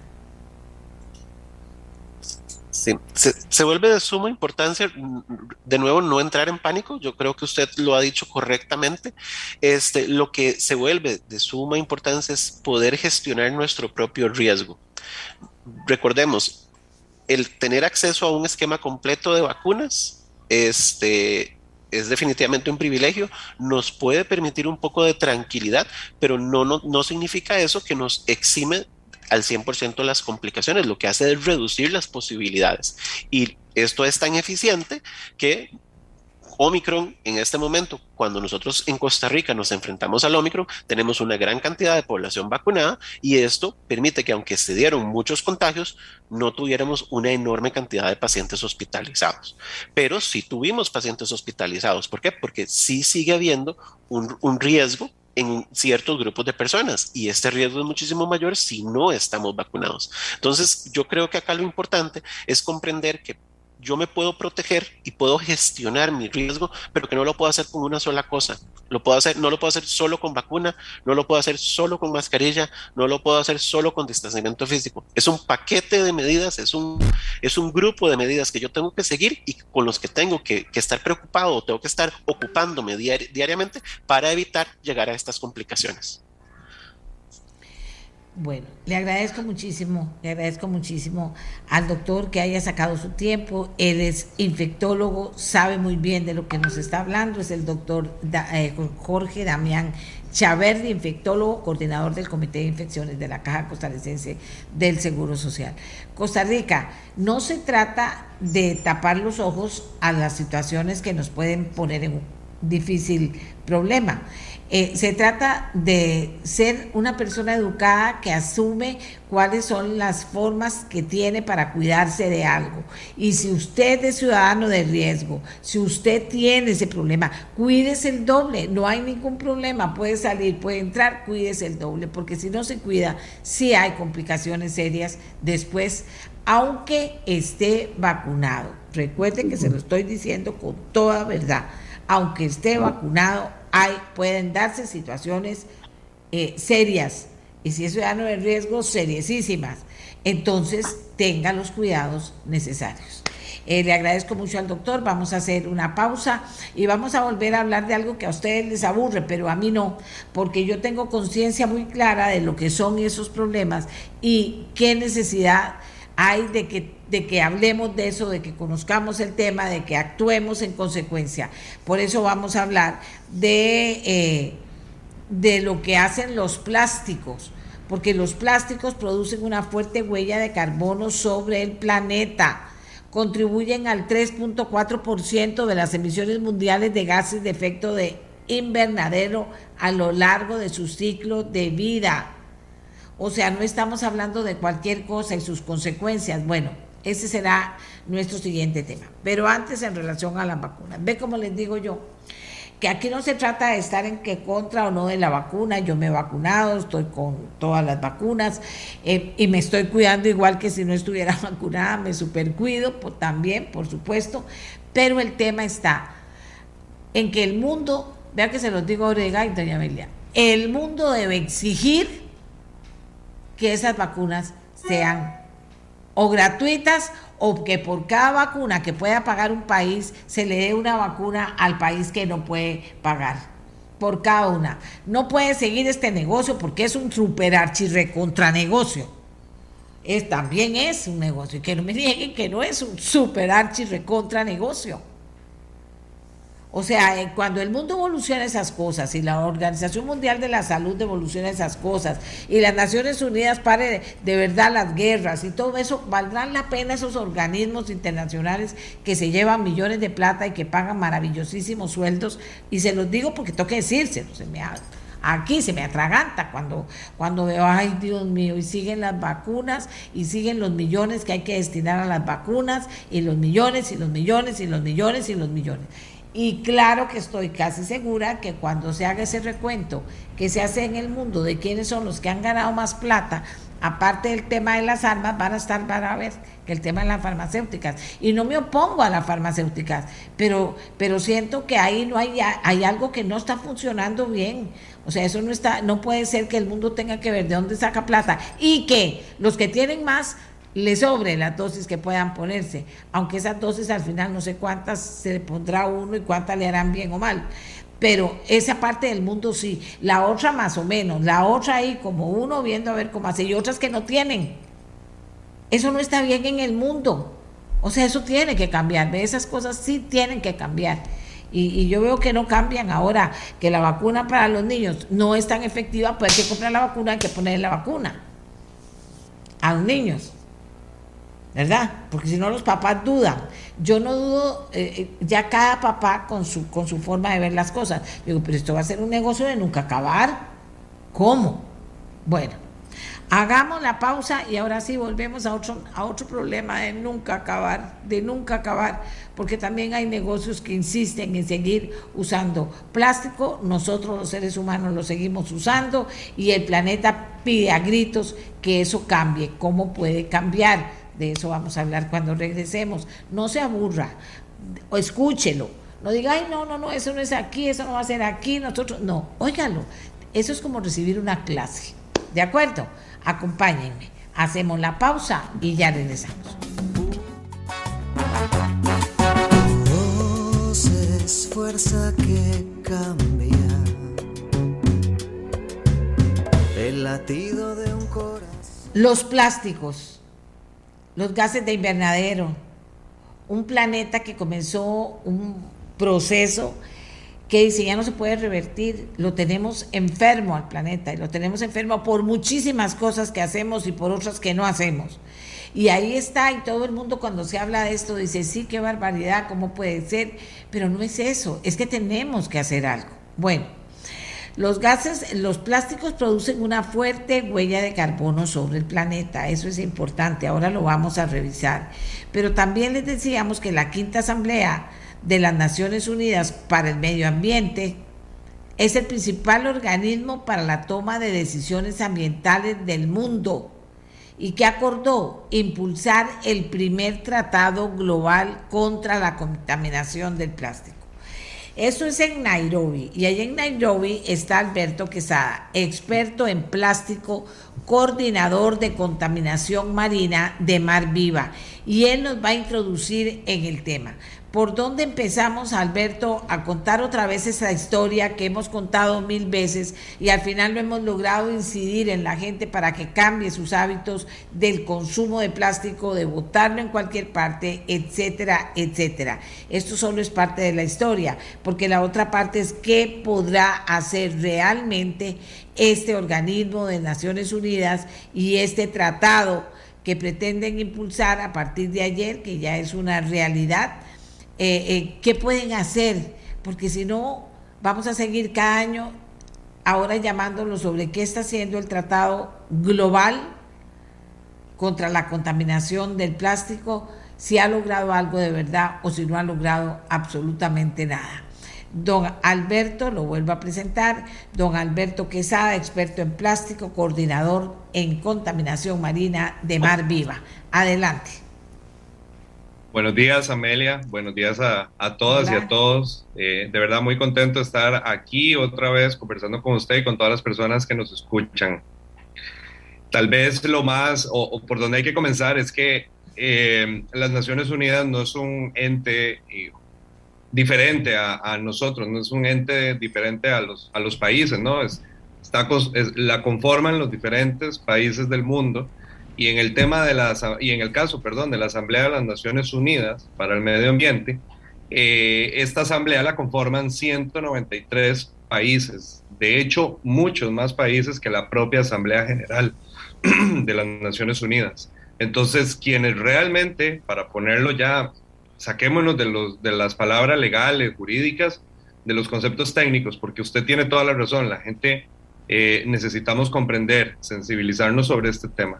Los países, eh, los jefes y jefas de Estado de 193 países, ayer decidieron eh, comenzar a negociar un acuerdo global legalmente vinculante, es decir, que lo que resulte de ahí va a ser obligatorio implementarlo en cada país, global, es decir, para todo el globo, que atienda el problema de la contaminación por plástico y cuando hablamos del problema de la contaminación por plásticos, dice expresamente la decisión tomada ayer, es con un enfoque de ciclo de vida. Y cuando hablamos de ciclo de vida, queremos decir que hablamos desde la extracción de la materia prima, que es esencialmente petróleo, la industria petroquímica, del transporte, del consumo, de la producción del material, del, producto mismo y de la disposición de los desechos plásticos. las Naciones Unidas, los 193 países, entendieron y reconocieron después de muchos años de discusión, de negociación eh, eh, a través de la ciencia, de los datos que existen hoy, que el plástico es un producto químico conformado por muchísimos otros químicos que tiene una afectación, una afectación, afecta negativamente todos los ambientes del planeta. Ya eso no es mar viva, eso eh, es algo que está diciendo la eh, las Naciones Unidas, algo que están aceptando los países y están diciendo, este problema es tremendo, es enorme, afecta a todos los ambientes, tiene riesgos para la salud humana, es parte eh, relacionada con la generación de gases de efecto invernadero. Y entonces vamos a ponernos de acuerdo para resolverlo conjuntamente, porque el plástico es una dinámica global, funciona global. En Costa Rica, en los diferentes países del mundo tenemos nuestra realidad, nuestra lucha particular con el tema del plástico, pero necesitamos necesariamente atenderlo de una forma global, porque por ejemplo, el 100% de la materia prima para producir los plásticos que consumimos en Costa Rica es importada. Y después, la mayoría de los plásticos, vamos a ponerlo en orden, me voy a devolver, voy a aprovechar que, que tengo un poco de tiempo, el 100% de la materia prima para hacer los plásticos, el 99% viene del petróleo, de la, de la, producción de petróleo. Cuando hablamos de plástico, hablamos de petróleo. Eh, el 100% se importa a Costa Rica. Después eso se transforma, se convierte, se produce un material, digamos una botella, una bolsa, eh, una pajilla y así un millón de productos plásticos. Eh, Después de eso, se transporta a algún lugar, a un supermercado, a un restaurante, y después alguien lo usa. Y después alguien lo desecha. Y tal vez, estoy hablando de Costa Rica, tal vez alguien, alguien lo recupera de la basura y trata de reciclarlo. Pero lo cierto es que la mayoría del plástico en el mundo y Costa Rica se exporta a otros países capacidades eh, físicas realmente de poder reciclarlo y eh, generando tremendos impactos ambientales y sociales y económicos. Entonces, ningún país en el mundo ha sido realmente capaz de atender, de golpear este problema desde la raíz de manera individual precisamente porque el problema es global, la dinámica es global y por lo tanto tenemos que atenderlo de una forma global emitir políticas, o ponernos de acuerdo en cuáles son las políticas públicas que cada país debe tomar de acuerdo a su posición en este ciclo de vida. Porque Costa Rica, por ejemplo, es un país esencialmente transformador, o sea, genera productos con una materia prima que importa, consume y genera desechos. De hecho, Costa Rica es uno de los países de la región que más alto consumo de plásticos tiene per cápita y por lo tanto uno de los países de la región que más desechos genera y somos uno de los países que más desechos plásticos exporta a otros países como eh, Filipinas o demás, otros países inclusive latinoamericanos que hoy están, están empezando a recibir desechos plásticos, aún así sin quererlo. Y también esta decisión que tomaron ayer los países, que tomó las Naciones Unidas, reconoce que existe una afectación del plástico en todo ese ciclo para, para los humanos, para el cambio climático, para la pérdida de diversidad. El problema de la contaminación por plásticos es un problema en todas las etapas del, de la cadena de comercialización, de las etapas del ciclo de vida del mismo producto. Y si queremos resolverlo, tenemos que atacarlo en la fuente. Y así se titula, así se titula la resolución adoptada ayer. Terminar la contaminación por plásticos, acabar la contaminación por, por plásticos hacia un acuerdo internacional legalmente vinculante. Y eso es lo que vamos a comenzar a negociar y hasta por lo menos dos años, porque la idea es tenerlo listo para dentro de dos años.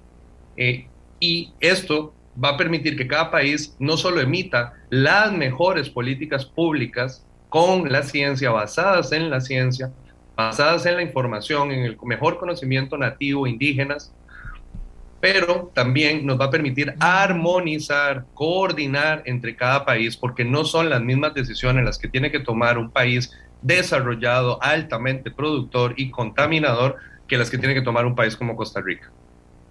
Y ahí es donde está la gran, la gran clave de esto. Es un problema global. Tenemos que atenderlo de forma global. Y Fundación Mar Viva ha trabajado en este tema desde hace ocho años, en el tema de la contaminación por plásticos. Y todos lo saben, que hemos sido una de las voces más fuertes eh, tratando de educar a la población, tratando de educar a las personas, inclusive a las personas tomadoras de decisión, en que el problema de la contaminación por plásticos, si queremos resolver el problema de la contaminación marina, tenemos que irnos a la producción, tenemos que irnos al consumo. Y hoy las Naciones Unidas reafirma ese mensaje. Necesitamos acciones estructurales, acciones complejas para resolver este problema, que es un problema que también la OCDE hace una semana dijo es un problema que tiene que ver con cambio climático. Si no tomamos las decisiones que hay que tomar, en menos de 10 años la producción global de plástico va a ser hasta el 30%, va a crecer en un 30% y con esto su aumento en la huella de carbono de cada país del mundo. Ahora, Ahora, mira qué importante todo lo que nos estás diciendo desde Nairobi. Lo hemos dicho miles de veces. El hombre sigue haciendo lo mismo aquí y en otra parte. No hay manera de que haya leyes que prohíban que se siga produciendo el plástico. O sea, no hay manera que incidamos de verdad. A la hora de la hora, los intereses privan y sí hay empresas que han hecho esos cambios con conciencia, pero hay otras que siguen haciendo lo que siguen haciendo y no les importa. La gente sigue comprando plástico, la gente sigue contaminando. O sea, esto es absolutamente perverso.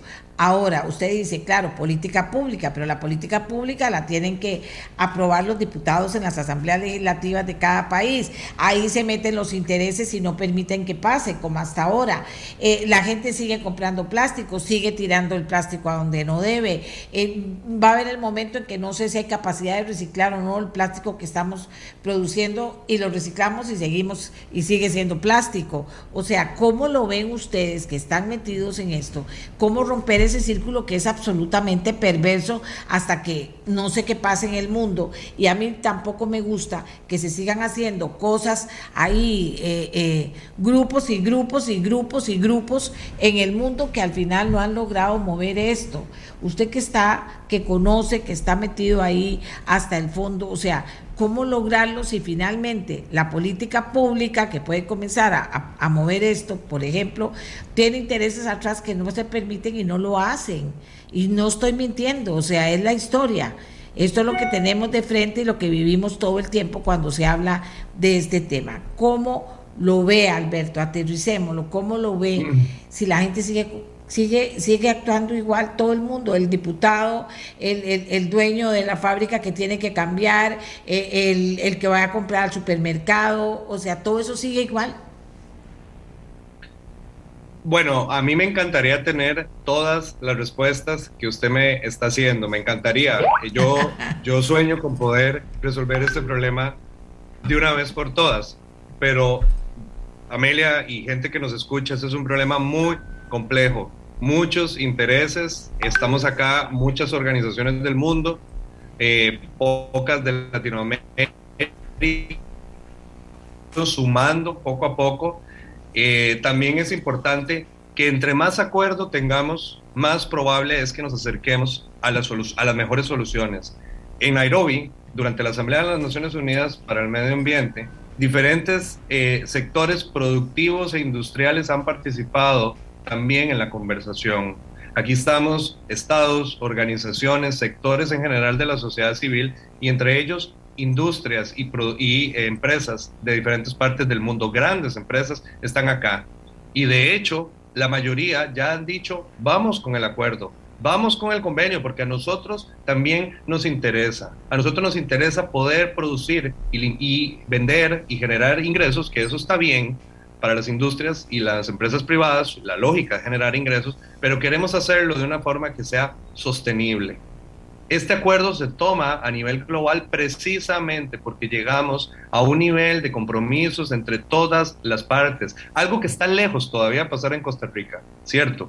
Está lejos, pero esperamos precisamente que esta buena imagen, este buen ejemplo que se está dando desde, perdón, desde los mismos grandes industrias productoras del plástico, también sirva de ejemplo para que la industria del plástico en Costa Rica pueda acercarse y también pueda acercarse a acuerdos también junto con las personas, en especial en este momento que estamos en, con, a punto de tener nuevas autoridades, podamos encontrar la oportunidad de negociar algo de acuerdo a lo que está pasando a nivel internacional, donde podamos atender el problema con un enfoque de ciclo vida desde la fuente hasta la generación de los desechos, de tal forma que todos los sectores encuentren un equilibrio, porque tampoco, tampoco podemos sacar el plástico de la, del mundo, de la economía y decir, bueno, ya lo sacamos.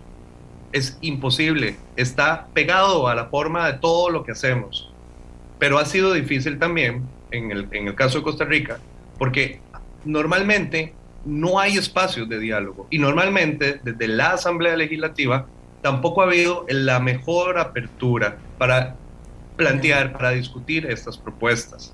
Normalmente buscamos leyes, proyectos de ley en lo mismo. Más reciclaje, más reciclaje, más reciclaje. Marviva tiene ocho años de decir, el reciclaje es muy importante.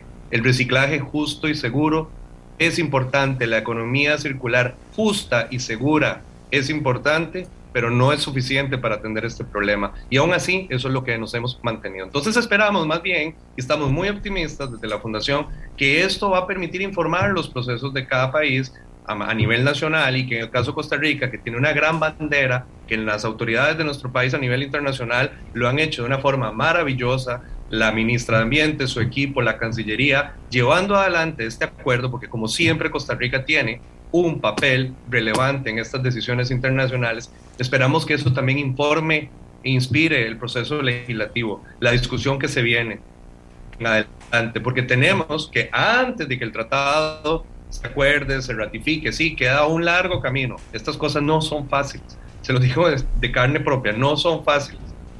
Tenemos la gran oportunidad de que no necesitamos esperar al tratado si las autoridades en Costa Rica quieren tomar decisiones estructurales con un enfoque de ciclo de vida, las podemos tomar. Invitamos a todos los sectores, ciencia, academia, porque estas son decisiones complejas, necesitamos a todas las personas para tomarlas. Y eso es básico en la conservación ambiental. Con más participación se toman mejores decisiones. Ojalá, viera, ojalá Háblame un poco de las empresas que participaron para verlas y para que la gente oiga, el, oiga los nombres y vea las empresas que están comprometidas. Yo le puedo compartir con mucho gusto un manifiesto que fue publicado eh, antes de las negociaciones, donde muchas, son cientos de empresas, eh, las que se han comprometido con el inicio de las negociaciones, con la idea de negociar. Empresas muy importantes, sin embargo, Tampoco podemos entrar en el detalle, las cosas varían entre el nivel internacional y el nivel nacional y la idea precisamente, y buscamos ser una voz que, que, encuentre acuerdos en este tema. Eh, pelearnos no nos conviene, no le sirve a nadie, porque mientras sigamos peleando las decisiones no se toman. Y realmente este es un tema que urge de decisiones, que urge acuerdos. Necesitamos eh, tener un poco más de paz, de calma en ese tema reconocer que es bueno, un problema estructural. Entonces, entonces hablemos hablemos, que aunque no se han dado los acuerdos, cuáles serían las prioridades en esos acuerdos de lograr virtud a las negociaciones, porque, porque eh, yo quiero serte muy honesta en el sentido de que más burocracia no hace falta, lo que hace falta es de verdad ponerse de acuerdo. Eh, eh, ¿Cuáles son las prioridades de, acuerdos? Acuerdo uno, ¿cuál sería? Acuerdo dos, ¿cuál sería? para, para poder ir entendiendo mejor que esto, más allá de las palabras, tiene una ruta clara para poder ir avanzando. Por, supuesto, perdón, nada más quiero confirmar tener conexión porque perdí un poquito sí, sí Tenés, sí, tenés, sí tenés conexión. Adelante. Maravilloso. La ruta está potencialmente, está escrita. Tengo que también ser claro que hay muchos espacios de esta solución, porque es una solución compleja, que necesitamos precisamente conversar más, discutir más y sobre todo investigar más una de las principales cosas, voy a decir esto primero, voy a decir esto, ¿no? Este es el paso uno, invertir recursos en investigación e innovación para generar materiales alternativos, materiales nuevos, mejores tipos de plásticos, por ejemplo. Y eso es fundamental, porque hemos invertido como humanidad muchísimos recursos en hacer plásticos como siempre los hemos hecho toda la vida. Entonces necesitamos invertir en eso, generar materiales más inteligentes, materiales más que tengan una mejor adaptación con el entorno, con el ambiente. Necesitamos, como segundo paso, segundo paso, avanzar en la disminución de la producción y en el caso de Costa Rica en la prohibición de plásticos de un solo uso totalmente no reciclables e innecesarios, como nos lo hizo nuestro vecino Panamá. Ese es uno. Y nosotros, junto con otras organizaciones como OneSea, hemos construido hemos estado participando en un proceso participativo desde hace unos siete u ocho meses, donde hemos redactado, corredactado varios proyectos de ley inspirados en las mejores prácticas, inspirados en lo que está pasando aquí. Y uno de esos tiene que ver con la prohibición de varios plásticos de un solo uso no reciclables, porque en Costa Rica nos van a decir que los recuperan y que los pero no, ¿verdad? Se exportan, se, se, van a otros países como desecho. Claro. Prohibirlos, eh, ítems específicos, no estamos hablando de prohibir todo el plástico de Costa Rica. Marriba nunca ha dicho eso, jamás. Nosotros promovemos la prohibición, como lo dicen los informes de Naciones Unidas, como lo dice la decisión ayer adoptada, plásticos no reciclables, plásticos innecesarios. ¿Usted cree que el el palito que sostiene el globo es fundamental en la vida de los seres humanos, por ejemplo. El globo en las fiestas, por ejemplo. Esos son ejemplos y eso viene en un informe de la Universidad de Oxford adoptado por las Naciones Unidas que tiene que ver con que hay una lista, hay una oportunidad de hasta 27% de los plásticos que hoy consumimos, podemos eliminarlos, podemos sacarlos. Lo que pasa es que al sacarlos genera un, un, pequeño golpe. También nos dice este informe que tenemos la oportunidad de sustituir. No necesitamos tampoco generar grandísima investigación porque hay algunas otras, algunas cosas que ya hoy podemos sustituir. Y Costa Rica ha avanzado en eso, voluntariamente, esencialmente, muchos negocios. Eh, y hace, hace algunos meses trajimos acá eh, algunas propuestas de productos que hoy son esencialmente consumidos con plástico que se pueden producir y consumir de otras formas, con sustitutos que ya existen. Existe el vidrio, existe el papel, existe el cartón, eh, y lo que hay que hacer es un análisis en cada uno de estos casos dónde es posible sustituir, porque no podemos, no hay ninguna solución completa que digamos sustituamos todo, sustituyamos todo con esto, solo con esto. No, porque generamos otro problema, probablemente igual necesitamos analizar. Por eso les digo, la solución es completa. A mí me encantaría en cinco minutos compartir una solución para todos los problemas. Pero si fuese así, no estaríamos en esta conversación, en esta lucha desde hace tantos años. Y ahí te voy a contar una historia. Te, te voy a contar una historia. En el 2019 se aprobó una ley impulsada por el diputado Erwin Macís para luchar contra la contaminación por plástico de un solo uso Aquí en Costa Rica estamos hablando. En esa ley se le daba al Poder Ejecutivo seis meses para reglamentar la ley y ponerla en marcha. Y a la fecha, el Ministerio de Salud ni siquiera se ha preocupado en reglamentar esa ley. Esa es la historia. Y yo te entiendo y me encanta que estés con esa ilusión y que estén claros en la ruta, pero en la práctica mira lo que pasa. Podrías haber llegado a esa asamblea diciendo, no, en Costa Rica tenemos una ley que tiene que ver con el plástico por un solo uso y la estamos poniendo en práctica y todo, pero ve lo que pasa, ve a dónde se quedan las cosas y si la asamblea lo aprueba, después es el Ejecutivo que no lo aprueba y nos quedamos dando vuelta en lo mismo. Entonces, eh, eh, Amelia. Cuando ustedes, cuando ustedes sustentan... Ajá. Un segundo, desde hace, desde la misma discusión de la aprobación de esta ley, Marviva fue una de las voces también más fuertes diciendo que esa ley no era suficiente. De hecho, que apenas y rozaba el problema de alguna forma, pero que está bien, era un buen paso, es un buen paso en la decisión correcta, pero se quedó ahí, está sin implementarse. Tiene usted toda la razón. Por eso te digo. Entonces, eh, eh, y este es el Ejecutivo. Vos también apuntabas que como vamos a a tener nuevo gobierno eh, en unos pocos meses, pues que sería uno de los temas que si los nuevos gobernantes tienen claro el impacto que está causando el plástico en el tema ambiental, que significa el tema de vida de todos nosotros, pues entonces podrían mover algo. Eh, me explico, o sea, si, si, yo apoyo mil por mil lo que están haciendo, el tema es que yo veo que se hacen esfuerzos y luego todo eso se queda varado. Y mientras tanto seguimos con las tragedias de ver el plástico por todas partes y de que uno mismo llega a la casa, y te voy a ser muy sincera en esto, uno mismo llega a la casa y, y del supermercado y a donde uno comienza a sacar las cosas dice, Dios mío, ¿cómo puede ser que yo tengo más bolsas de plástico que lo que compré. Me explico, uno que tiene conciencia de eso. Entonces, eh, por eso es que, yo te digo, yo te apoyo en todo, pero el tema es que, si impactamos a los nuevos gobernantes, eh, si esto pasa en todos los países, si hay que comenzar ahora con el tema de investigar y de innovar comenzar un nuevo proceso, pero sin parar el otro proceso que venía, que es el, plástico de un solo uso. O sea, esas cosas son las que me preocupan. Totalmente, la tarea es enorme, por eso necesitamos a todas las personas, a todos los sectores comprometidos. Eh, también es importante mencionar que este estudio que estaba ahora eh, mencionando, perdón por usar la misma palabra, eh, y un informe de las Naciones Unidas en el marco de toda esta discusión concluye con los datos que existen en este momento que, la, que el proceso de sustitución, eh, generación de alternativas y, sustitutos para el plástico, de hecho, generaría eh, empleos, generaría nuevos ingresos, porque muchas veces la discusión se nos acaba ahí. Eh, y no es cierto, no es verdad.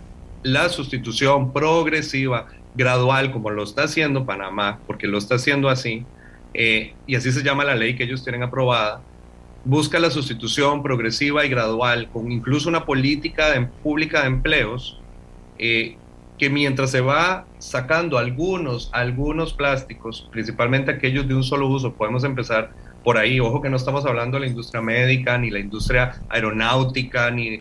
Es, es muy complejo, de esas todavía no podemos conversar, necesitamos ir abordándolo poco a poco, pero es un hecho que el plástico de un solo uso, como las bolsas, como las botellas, podemos ya abordarlo y podemos sustituirlo.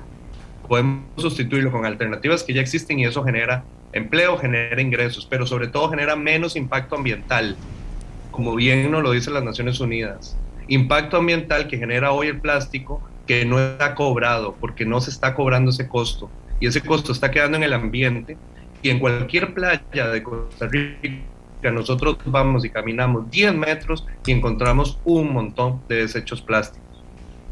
Así que existe una gran oportunidad para generar mayores beneficios ambientales, sociales y económicos, pero tiene que ser gradual, tiene que ser con, con prisa, pero con calma, con la participación de todas las personas y desde, desde nuestro punto de vista, desde Fundación Mar Viva es un momento maravilloso, porque vienen autoridades nuevas, vienen personas con la mente fresca, con mucha energía, eh, y tenemos la oportunidad de garantizar que Costa Rica sea ejemplo mundial en este tema. Por supuesto que sí. Así que sería maravilloso. yo te digo que adelante. No, no, yo te apoyo y apoyo también que de verdad haya compromiso en las autoridades ambientales para impulsar y participar y propiciar cualquier esfuerzo que se haga.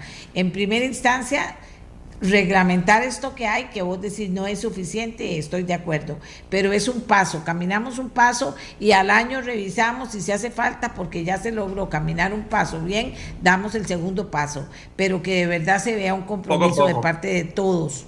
Sí, sí, no, no, tenés razón, ¿qué te voy a decir? Tenés toda la razón del mundo. Eh, eh, bueno, mucha suerte. ¿Qué más sigue en Nairobi? perdón, lo último, es que este último eh, pedacito de la conversación lo perdí por eso quité la cámara, por la conexión. ¿Me puede repetir? No le escuché bien.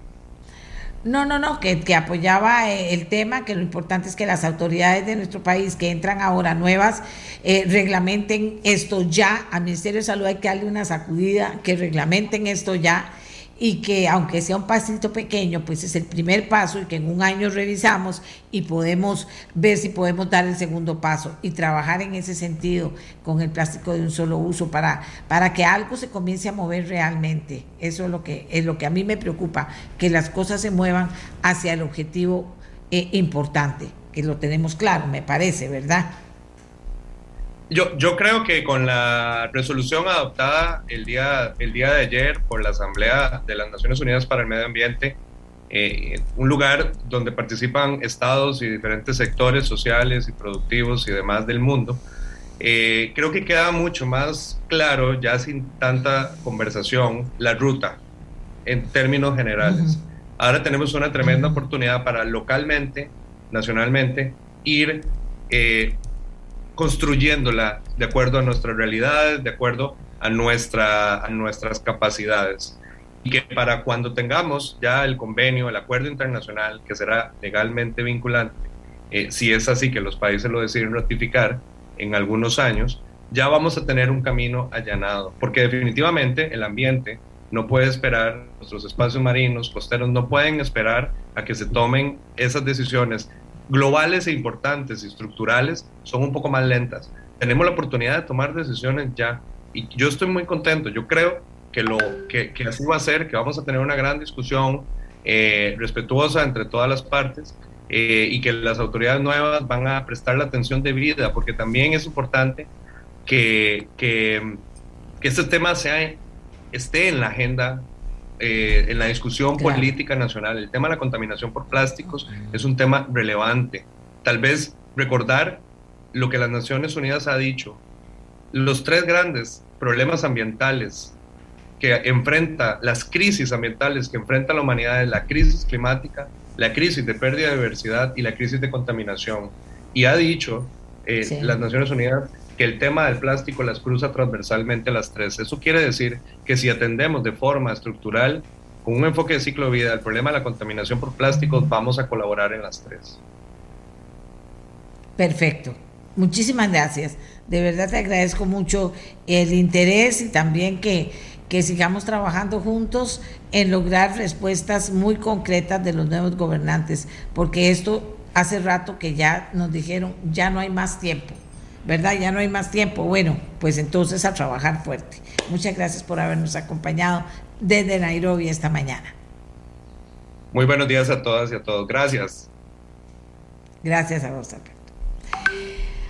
Amigos y amigas, eh, vamos a ver, vamos a ver si tenemos, eh, tenemos corte, Miguel, que no me han avisado. Ah, bueno, no. Entonces, no, no, no, hasta ahora me acaba de llegar. Vos sabes cómo está la internet ahora.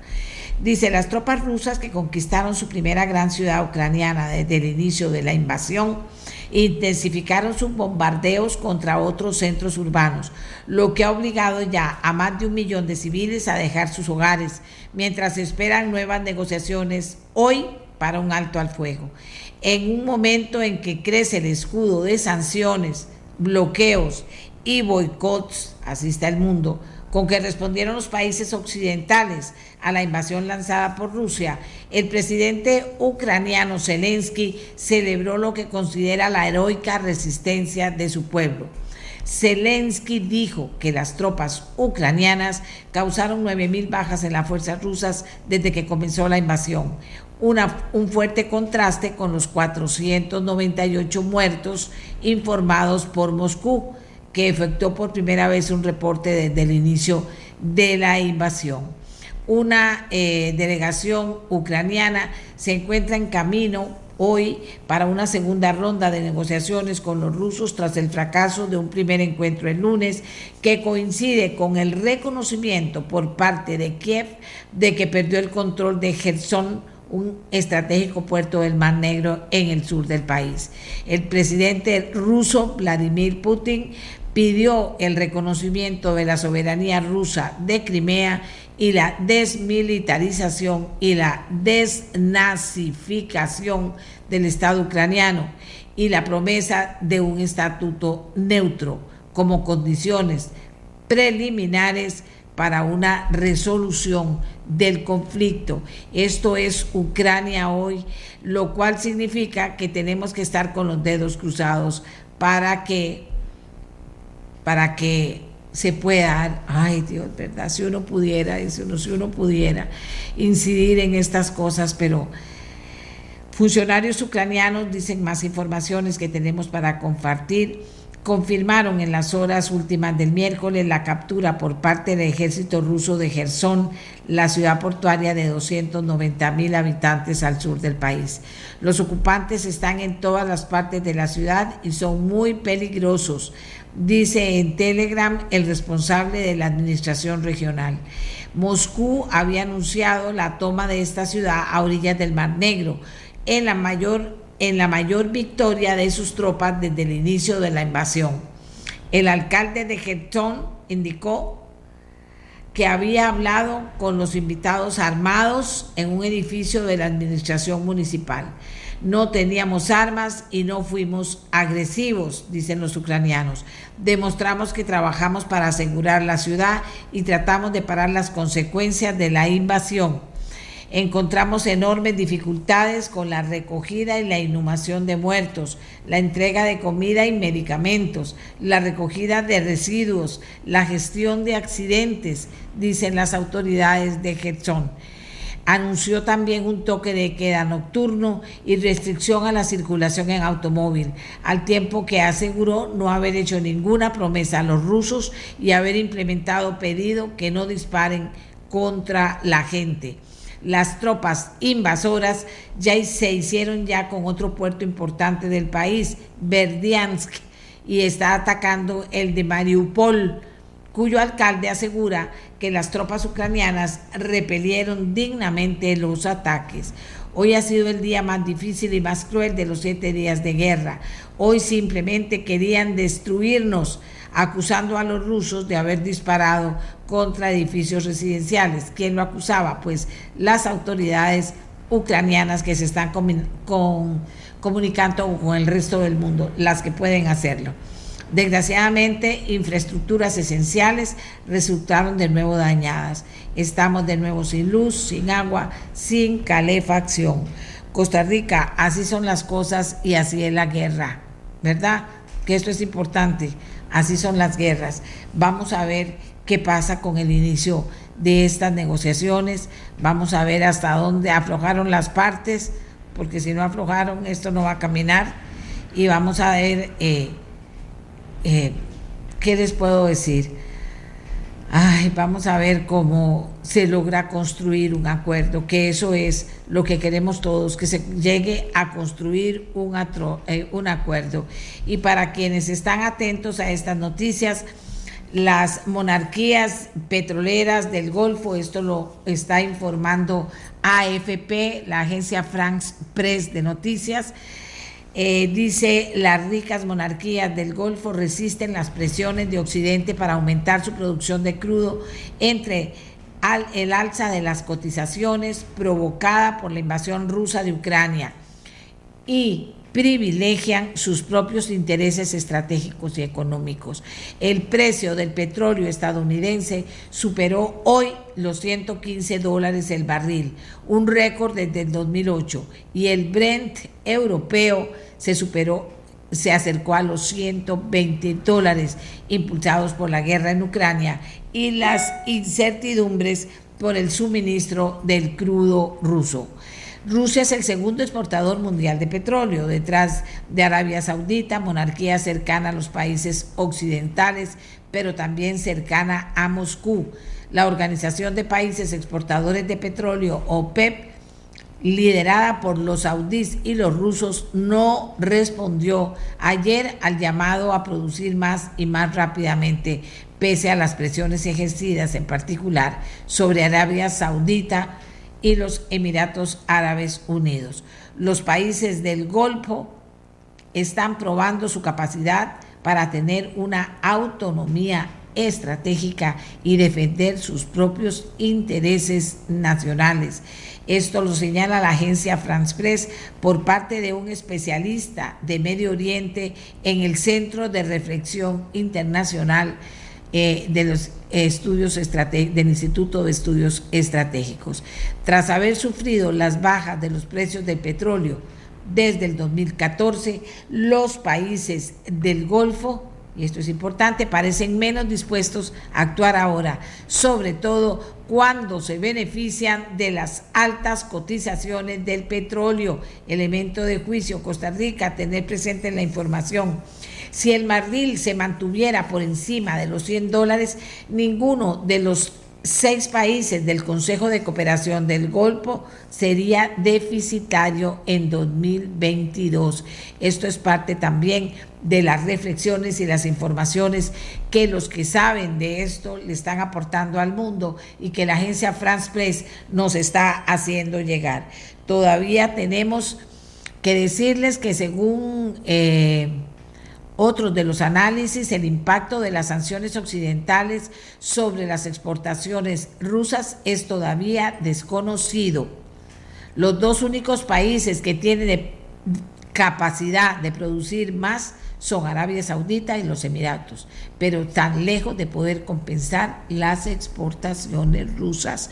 Los países productores son, sin embargo, conscientes de que unos precios elevados pueden deprimir la economía mundial y acelerar la transición energética en un contexto de fácil recuperación post-pandémica del COVID. Para Arabia Saudita, lo más importante es poder estabilizar los precios conservar a Rusia en el seno de la Organización de Países Exportadores de Petróleo es esencial para los países miembros.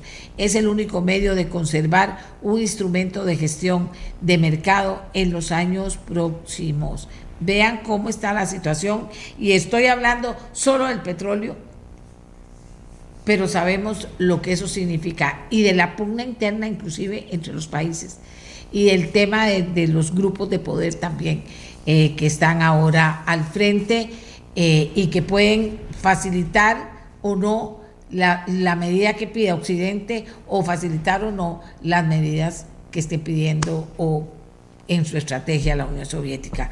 Así que ya les pude informar que dicha de todo esto, porque es importante para que usted lo tenga presente. Aquí en Costa Rica vamos a ver qué pasa hoy. Eh, puede ser que pasen cosas interesantes, importantes. Recuerde que una persona bien informada después no tiene excusas para decir, es que no sabía, es que yo creía, es que me imaginaba, ay no, pero no, no sean así, no sean mala gente con las personas. No, una persona bien informada tiene la posibilidad, tiene la posibilidad de, de, tomar mejores decisiones. Y estamos a punto de tomar una decisión muy importante.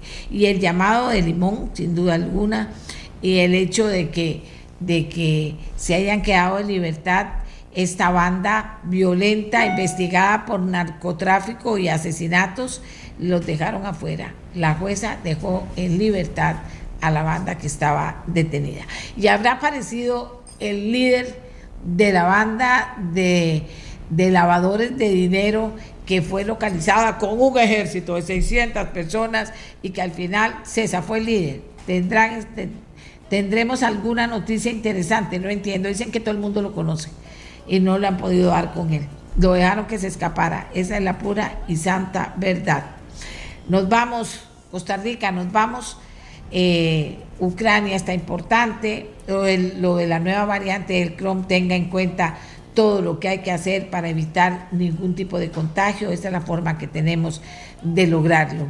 Eh, y sin duda alguna, pues la política sigue. Vamos a ver qué, lo, qué vemos, qué movimientos vemos en los dos grupos en los próximos días. ¿De acuerdo? Nos vamos. Hasta mañana. Este programa fue una producción de Radio Monumental.